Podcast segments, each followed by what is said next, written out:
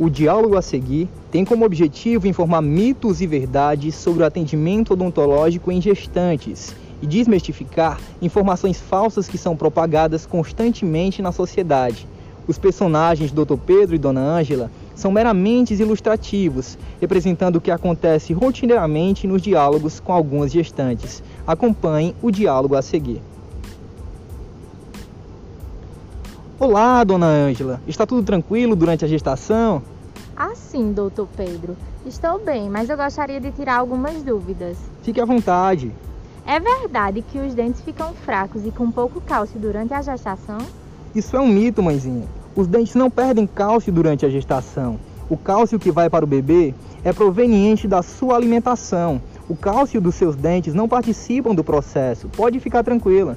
Ah, entendi, doutor. Mas o surgimento de cáries e a perda dos dentes por conta da gravidez é verdade, né?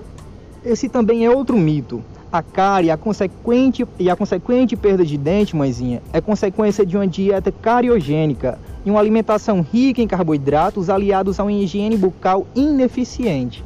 Que bom, fico mais tranquila agora. Assim que passar a gravidez, doutor, venho restaurar esse dente aqui que tem doído às vezes.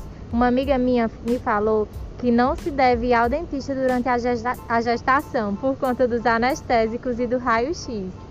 Isso não é verdade. É um mito propagado pela sociedade. As gestantes podem e devem sim receber atendimento odontológico, de preferência no segundo trimestre da gestação, mas desde que necessário, pode ser feito em outros períodos.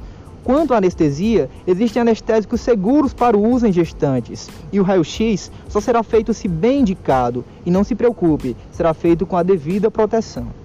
Outra coisa, doutor Pedro, minha gengiva está inflamada e eu acho que é por conta da gravidez. Realmente, dona Ângela, durante a gravidez, a produção de hormônios podem favorecer o surgimento de gengivite. Por isso é importante o acompanhamento odontológico, pois alterações periodontais podem estar associadas a partos prematuros. Bom saber, doutor. Muito obrigada. Por nada, dona Ângela. Lembre-se de comparecer aos atendimentos.